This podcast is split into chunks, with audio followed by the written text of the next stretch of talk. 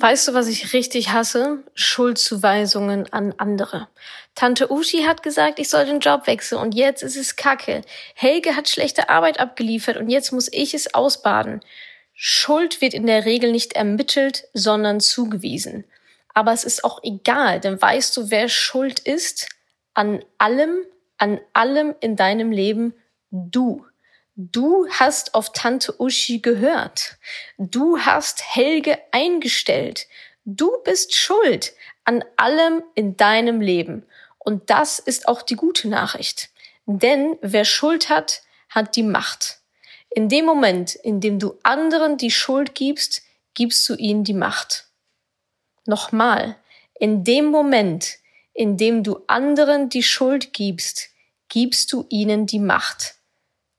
Wer Schuld hat, hat die Macht. Also, du bist schuld, sei froh. Du hast die Macht, es zu ändern. Also machst du das.